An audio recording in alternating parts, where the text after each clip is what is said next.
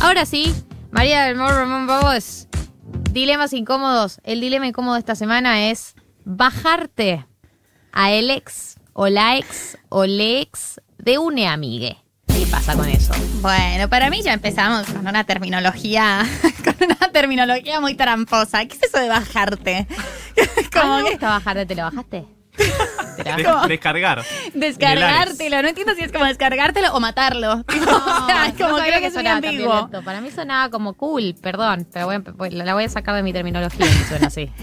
Bueno, salir con exes de amigues. ¿Cómo nos sentimos eh, con respecto a esto? ¿Lo hablamos? ¿No lo hablamos? Yo quiero partir como de, de la base. eh, en la que esto está, en general, bastante mal visto. Hay además, de hecho, como sabemos que en los grupos de, de amigos hombres, incluso esto hace parte de los famosos códigos, ¿no? Hay que tener códigos, hay que tener códigos, no sé qué.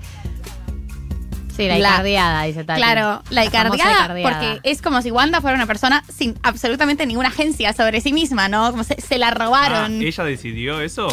No fue solo No. entre Icardi y Maxi López, ¿no? Eh, Wanda estaba dormida. Wanda estaba dormida, se levantó y tenía Cambió cinco casa, pibes más. claro. Total, tres pibas y muchas carteras, ¿no? Y Wanda, además, hay que decir que Wanda es la manager de Icardi. Wanda tiene tremenda capacidad de acción. Pero por favor. Tremenda eh, agenda. Así que esto como dentro de, los códigos de cosas que no se hacen, eh, y yo creo que como todo, esto hay que revisarlo un montón porque creo que no está escrito sobre piedra, eh, pero creo que para eso sí hay que pensar en cómo vamos a escribir los nuevos códigos de salir con exes de nuestras amigues. Eh, en primer lugar, hay que saber identificar cómo se siente cada persona y cada amiga eh, o amigo nuestro eh, o nuestra con respecto a sus exparejas. Y para eso, antes de ese paso, hay que identificar cómo nos sentimos nosotros. O sea, no entres en la onda de, bueno, esto es súper cool y esto es súper de moda y entonces ya está y me chupa un huevo, dale. No, por ahí vos sí sos una persona celosa o por ahí vos tenés algunas cuestiones dentro de tu grupo de amistad que te gusta preservar y te gusta que tus vínculos sexoafectivos estén fuera de, de ese círculo y siempre elegís personas medio alejadas y eso te parece importante para separar. Eh, por ahí a vos realmente no te interesa, no sos una persona ni celosa ni posesiva. Esto no es que sea algo malo. Hay, cosas que a veces a alguna gente le molestan un poco más porque su personalidad. No vamos a juzgar esas cosas ahora. O sea, no nos las demos de, exagerar eh, nuestras propias capacidades con algunas cuestiones para quedar bien. Si a vos no te gusta y no te cabe que, que tus exparejas o que salgan con personas que conoces y, y querés, está bien, es respetable, pero tenés que saberlo. Saberlo no es tan fácil. Entonces, vos sí tenés que hacer el ejercicio de, bueno, tengo este grupo, este grupo de exparejas, eh, o tengo esta expareja, ¿cómo me siento con respecto a esto? En segundo lugar, hay que saber comunicarlo eh, y hay que saber también interpretarlo en las necesidades de nuestras amigas y nuestros amigos. Y uno sabe perfectamente. La verdad es que por lo general tendes a saber cómo son tus amigas y tus amigos y decís, no, esta no le cabe ni un poco o este no, no se siente cómodo con esto. O esta persona sí, un toque más, entonces como que da un poco de, de apertura al diálogo. No plantees un diálogo con alguien que sabes que le va a caer mal. Eh, no le digas a alguien que sabes que, a, a tu amiga o amigo que sabes que es súper sensible con este tema, uy, ¿sabes qué? Eh, tengo muchas ganas de cogerme a tu ex. Como no, me, no, no, eso es un diálogo de mierda, no lo plantees. Eh, si sentís que es una persona que no va con estas ondas y que, y que se siente como súper interpelada o, o es algo que, que es un tema muy sensible.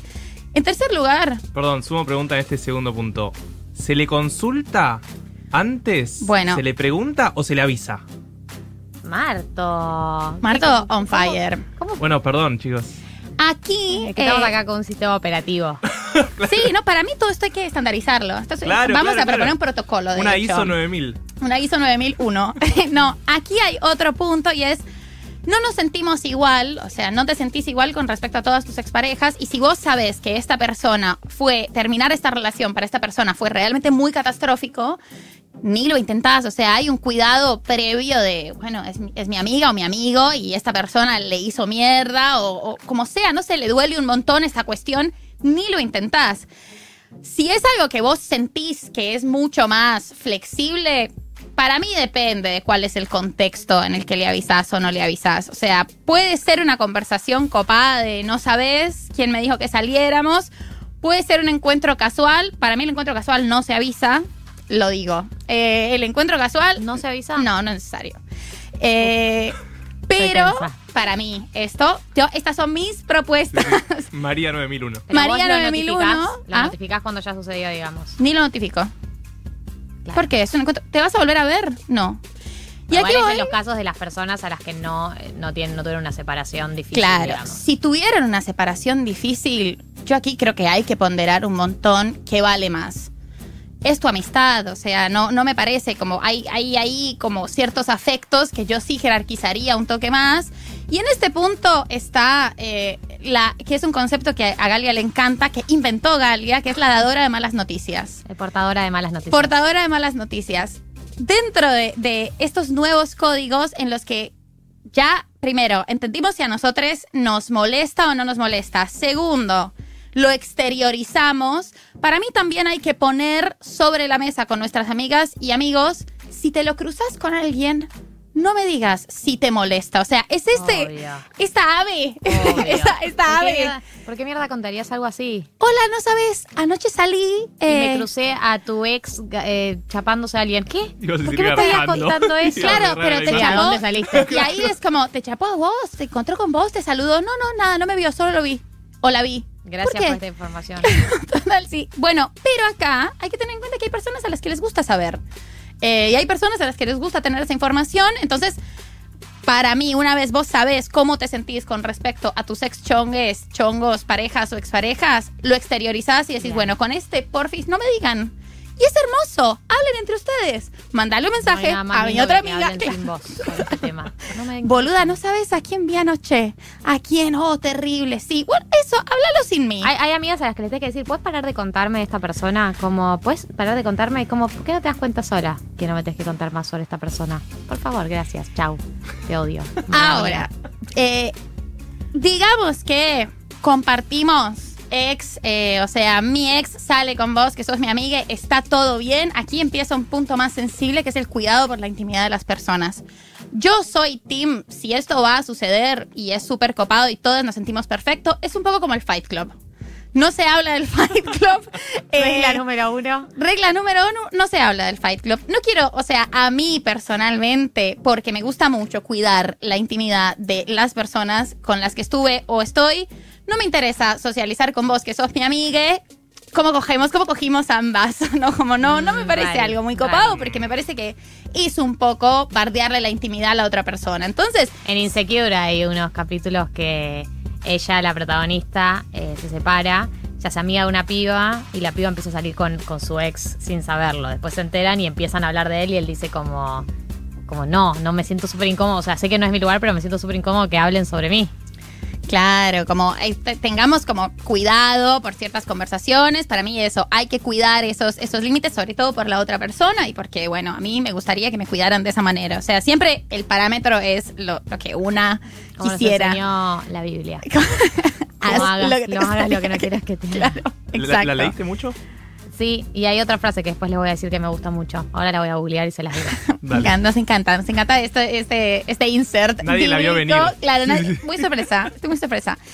Eh, así que, como creo que eso es una, una norma copada o, o algo copado para tener en cuenta, eh, tampoco hacer a la otra persona como, bueno, vos que sos la ex o el ex, como no metas mucho a, a tu amiga o amigue como en este vínculo, solo si es extremadamente necesario, pero tratar un poco de separar esos, esas conversaciones, esos diálogos, me parece que puede ser lo más respetuoso.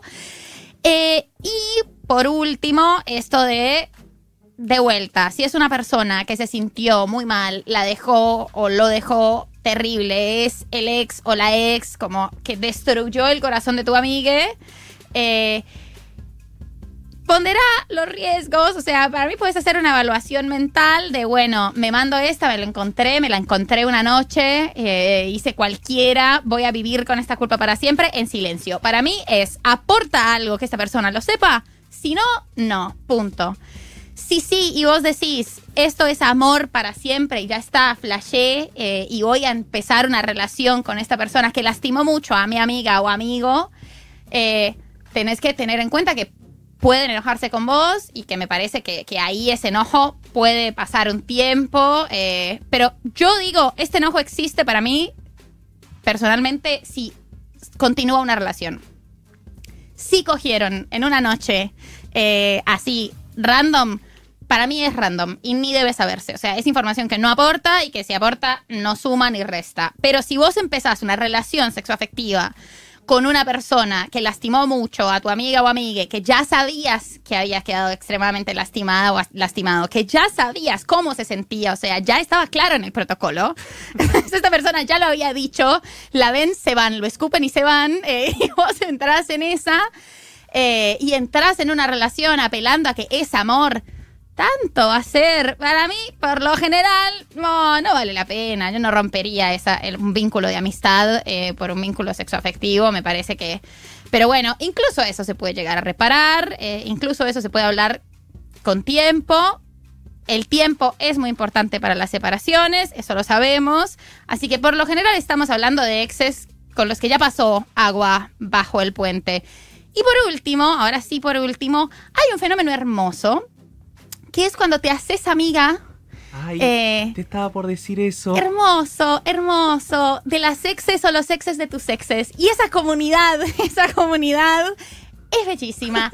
Hacete amiga si podés, como trata de, de vuelta, ser honesta con vos y cómo te sentís. Una no se siente igual con todas las personas eh, a las que quiso, con las que estuvo, con las que salió, y eso es perfectamente entendible. Primero tenés que saberlo vos, pero hay un mundo muy ideal.